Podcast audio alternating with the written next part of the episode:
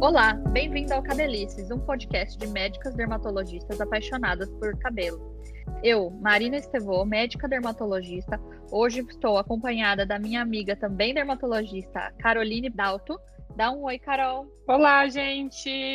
E da minha também amiga e dermatologista, Isabela Parente. Oi, Isa. Oi, gente, tudo bem? Hoje nós vamos falar de um assunto que incomoda muitos homens, que é muito frequente de aparecer no meu consultório, e é a falha na barba.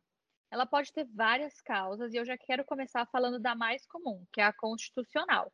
Isa, explica pra gente o que, que seria isso, uma falha na barba constitucional. Então, gente, na verdade, o que, que acontece?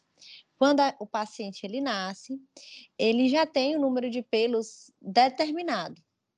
Então, algumas pessoas, elas realmente têm uma barba falhada porque elas já nasceram assim. Então, o que, que, o que, que eu explico para os pacientes? Você já nasceu com aquela genética para ter aquele pelo, aquela distribuição pilar. Só que por uma questão hormonal, no início da adolescência, você não tem uma barba. Mas já estava, entre aspas, tudo escrito. Então, esses pacientes que têm essa falha constitucional, na verdade, são pacientes que, é, geneticamente, desde o nascimento, eles já iam ter. A barba deles é uma barba falhada e, teoricamente, está tudo bem. Só que alguns pacientes se incomodam com isso. É, e, Carol, muitos pacientes para mim já vêm com a ideia de estar tá usando minoxidil para melhorar essa barba que sempre foi falhada. O que, que você acha disso? Dá certo? Então, acho que entra um pouco no que a Isa acabou de explicar, né? É, dá certo se o paciente tem é, aquele folículo, né, aquele pelo presente, e a gente precisa dar uma engrossada para tentar ganhar um pouco de volume, né, de densidade. Mas se geneticamente ele não tem uma predisposição a ter uma barba cheia, o uso do minoxidil também não vai fazer diferença. Então, isso tem que ser avaliado caso a caso, por isso que é, passar na consulta é importante para a gente explicar o que esperar.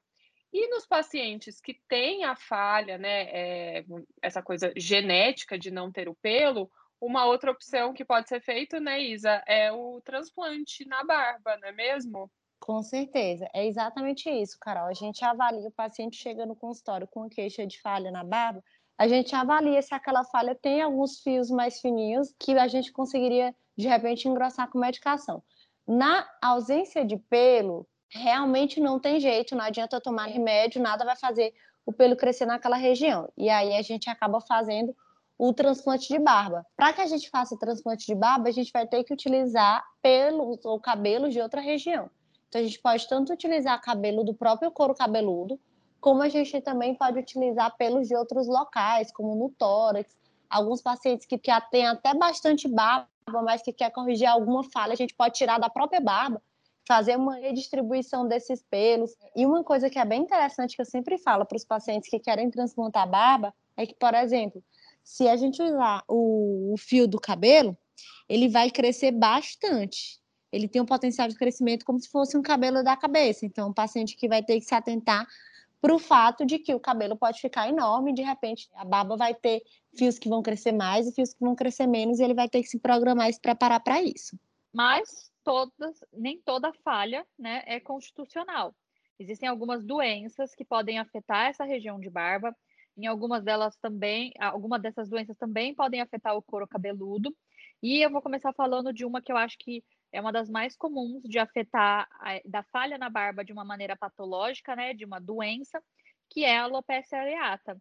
Carol, fala pra gente, o que, que é essa alopecia areata? A alopecia areata, né, muito comum de ter acometimento na barba. Então, a alopecia areata é aquela falha que acontece principalmente no couro cabeludo, mas a barba é um, um dos, dos, lugares também com maior acometimento, é o segundo local com maior acometimento. Então, só recordando vocês, é aquela falha bem redonda, que fica totalmente sem cabelo, tem tratamento, né? Esse pelo ele volta a crescer, às vezes no início ele pode ficar um pouquinho branco, mas depois ele retorna na pigmentação habitual, né? E a gente fala que a alopecia areata tem uma causa autoimunológica, né? Então, assim, ela pode acometer na barba. Eu já tive alguns pacientes que chegaram com falhas, eles até acharam que pudesse ser outra coisa. E quando a gente fez na consulta, né, que a gente faz aquele exame do, da tricoscopia com dermatoscópio, tem vários sinais que são é, característicos e que chamam a atenção para a gente para esse diagnóstico. Então, a barba pode ter alopecia areata, que tem tratamento, então não dá sintoma nenhum em termos de coceira, ardência, nada do tipo. É mais você começa a ver o teu pelo caindo naquele local bem localizado e normalmente ela forma um círculo bem bonitinho assim. Isa, o que, que, acontece? Que de repente, do nada, a barba tá lá bonitinha e de repente começa um pedacinho falhar. A pessoa começa a ver que aquele pelinho tá caindo. Às vezes ela põe a mão, tem homem que tem mania de puxar a barba, vê que naquele lugar o pelo se solta com bastante facilidade. Por que, que acontece isso? A Carol já deu uma dica aí, mas explica melhor para gente. Por que, que acontece a alopecia areata? Exatamente, Marina. Assim, na verdade verdadeira, é, muito se tem estudado ainda sobre realmente a causa da, da alopecia areata. Né? O que, que a gente sabe hoje é que a maioria dos estudiosos concordam que essa entidade seja realmente uma doença autoimune, em que são produzidos anticorpos, né? o próprio organismo do paciente produz anticorpos contra o pelo. E aí esses anticorpos vão lá no pelo, no cabelo, e fazem com que ele, ele realmente caia. E, e, e se aventa essa possibilidade de ser uma doença autoimune justamente porque a gente tem uma máxima na medicina que é as, as doenças autoimunes, elas andam juntas. Então, são as irmãs autoimunes. Então, a gente tem muitos pacientes com alopecia areata que têm outras doenças autoimunes, como vitiligo, lúpus e etc. Também, alguns estudos mostraram a identificação de anticorpos antifolículos, é, antifolículo piloso, no sangue dos pacientes que têm alopecia areata. Então, a principal hipótese é que realmente seja uma doença autoimune, é o que se acredita. Mas por que exatamente alguns doentes desenvolvem, por que alguns não desenvolvem? Isso é muito, muito estudado. É, existem alguns fatores genéticos, alguns genes que já foram identificados e que são associados a uma predisposição de desenvolver essa condição. É, nós também temos fatores hereditários, então, muitas vezes, uma história familiar positiva, um irmão que teve, depois o outro tem um tempo depois, ou um pai e uma mãe. E temos também alguns possíveis gatilhos que são discutidos, como até agentes infecciosos, alguns medicamentos, também temos fatores estressantes, como possíveis gatilhos aí para alopecia areata. Exatamente isso, né, Isa? E o diagnóstico dessa doença é feito, na maioria das vezes, só com o nosso exame clínico e a nossa queridinha tricoscopia, que a Carol já falou, né? Que é aquela lupa que vai auxiliar a gente ver os fios e os folículos com um aumento maior. O tratamento, ele vai ajudar o paciente a repilar aquela área, né? Ele pode ser feito com medicação de passar, medicação tópica, pode ser feito com medicação oral e até injetável. Tudo vai depender do tamanho da placa, do tempo de evolução, de quantas placas ele tem, se é só barba, se também tem o couro cabeludo, né?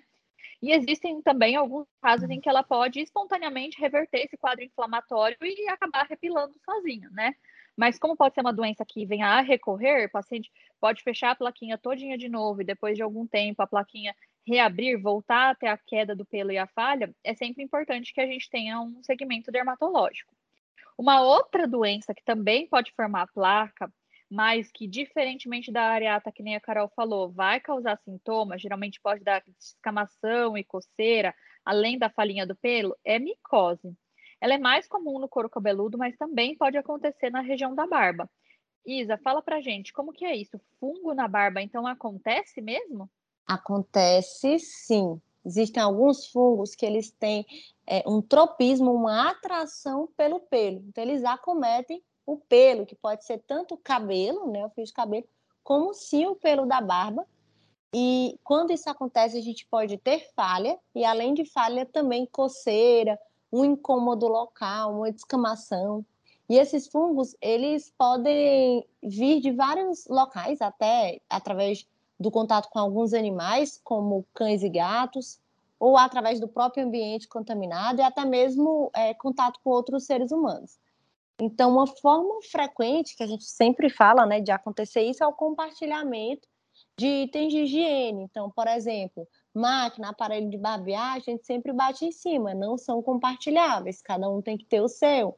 Também, sempre lembrar de estar tá higienizando com frequência aquele aparelho de barbear, né? Lembrar que o fungo ele pode estar no ambiente, então manter aquele aparelho de barbear higienizado, etc, justamente para evitar essas infecções. É, e o paciente ele pode ver, né, a falha, pode ver o fio quebrando, às vezes fica com o aspecto que os fiozinhos estão todos quebrados, e o diagnóstico ele é muito importante, que além de evitar de você transmitir para uma outra pessoa que mora com você, que tem um contato próximo, né? Quando é o caso desses fungos que são transmissíveis entre os humanos, a gente pode ter, se deixar isso evoluir a longo prazo, ou dependendo do fungo, uma inflamação muito intensa que pode levar a uma perda é, definitiva naquele local, né? E o paciente ficar com uma lesão cicatricial na barba, não é mesmo, Carol? Sim, sim, exatamente. Às vezes a inflamação é tão intensa que destrói aquele folículo de uma maneira irreversível, formando uma cicatriz. E para a gente fazer o diagnóstico, né, é, grande parte das infecções fúngicas a gente consegue fazer no exame clínico pela tricoscopia, como você já até comentou na alopecia areata, tem sinais bem característicos das infecções fúngicas. É mais um outro exame que auxilia muito nesse sentido, que a gente pode fazer a solicitação, é do micológico direto e da cultura para fungos, né? Então, é um exame em que o técnico do laboratório ou o próprio médico no consultório, se ele tiver um microscópio, ele vai raspar essa, essas escamas, né? Essa, porque a maioria das infecções do, é, por fungo, elas dão uma descamação. Então, a gente raspa essa, essa, esse resto de célula, esse resto de pele, coloca numa lâmina e coloca no microscópio para avaliar se a gente consegue ver se são estruturas fúngicas mesmo.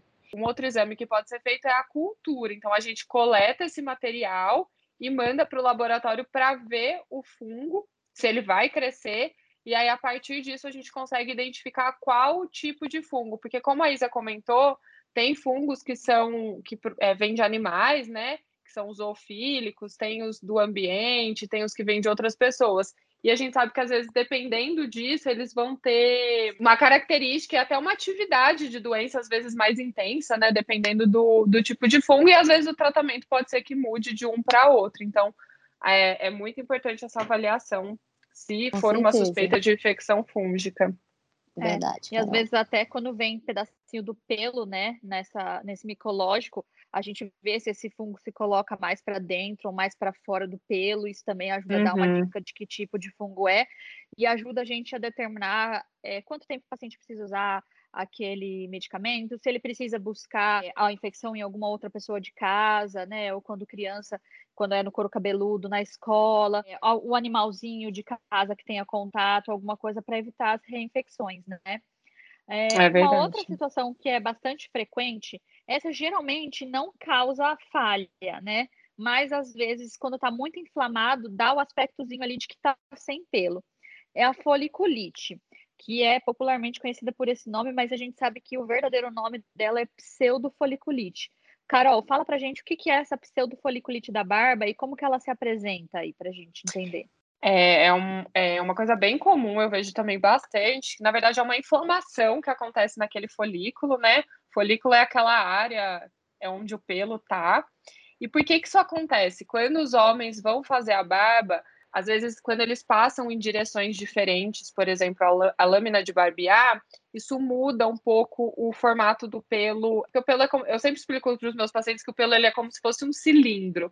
E às vezes, dependendo de como você passa a lâmina, é na hora do crescimento, como ele cresce meio que a 45 graus, esse pelo ele na hora que ele está crescendo, ele retorna, né? Essa curvatura faz com que ele fique preso dentro da pele e isso gera uma, uma inflamação, né? Uma reação ali na pele que a gente chama de reação de corpo estranho. E aí isso pode dar uma, uma bolinha vermelha, às vezes pode dar até um ponto de amarelado que lembra um, um pus, assim, mas não que de fato tenha infecção com alguma bactéria. Na verdade, é uma inflamação daquele pelo que ele não conseguiu vencer a pele na hora do crescimento e acabou retornando para a pele, né, e, e, e, gerando toda essa inflamação.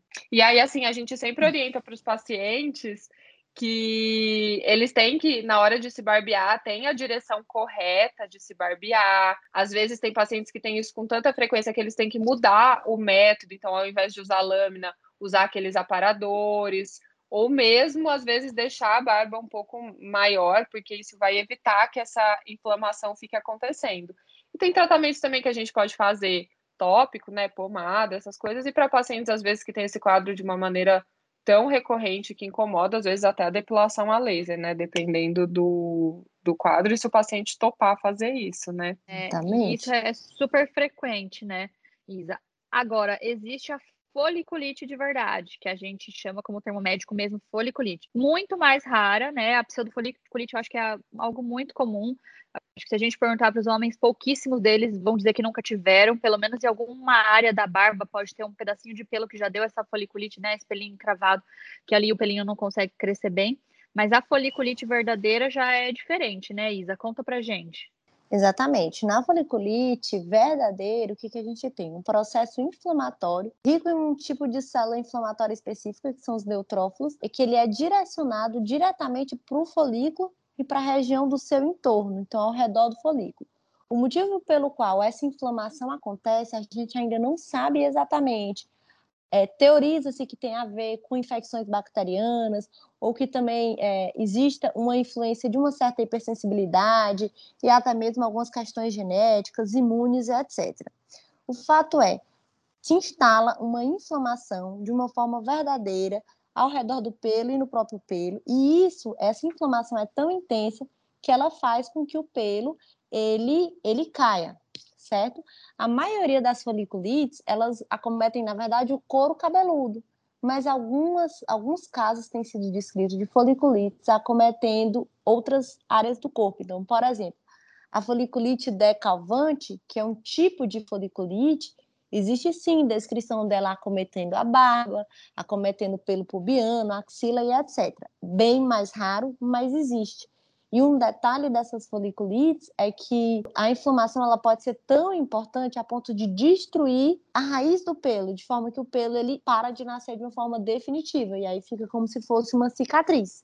Então é mais raro, mas também pode acontecer. E o dermatologista ele é capaz de diferenciar tudo isso que a gente falou, né? Questão genética, se é um fungo, se é areata, se é uma foliculite, uma pseudofoliculite, etc. Então, falha na barba, ela pode ser tanto constitucional quanto uma doença. Eu vejo vários homens tendo desconforto com essa situação, né?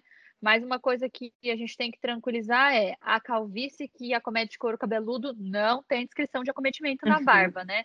Então a gente vai é pensar é em outras causas. Bom, eu espero então que vocês tenham gostado desse episódio dedicado aos barbudos. Eu vou me despedindo por aqui. Meu nome é Marina Estevô. O meu Instagram é Dermato Marina Estevô. Quem quiser me seguir por lá ou manda dúvidas. Meu CRM de São Paulo é 162107, com um registro de especialista 67744. É isso aí, pessoal. Também me despeço por aqui. Meu nome é Isabela Parente, meu CRM é 159056. Meu Instagram é o arroba Isabela com dois L's, Parente Dermato. Tchau, tchau. Foi ótimo falar com vocês. Esse assunto eu acho super interessante. É uma coisa que as pessoas às vezes não sabem tanto. É, eu sou a Caroline Dalto, meu CRM é 161568. E para quem quiser me seguir lá no Instagram é caroline.dalto. E não esqueçam de seguir o arroba cabelicescast. É, toda segunda-feira tem um episódio novo. Vocês podem mandar as dúvidas de vocês, que a gente vai tentando responder. É isso aí. Tchau, tchau, meninas. Tchau, tchau. Tchau, tchau. Thank you.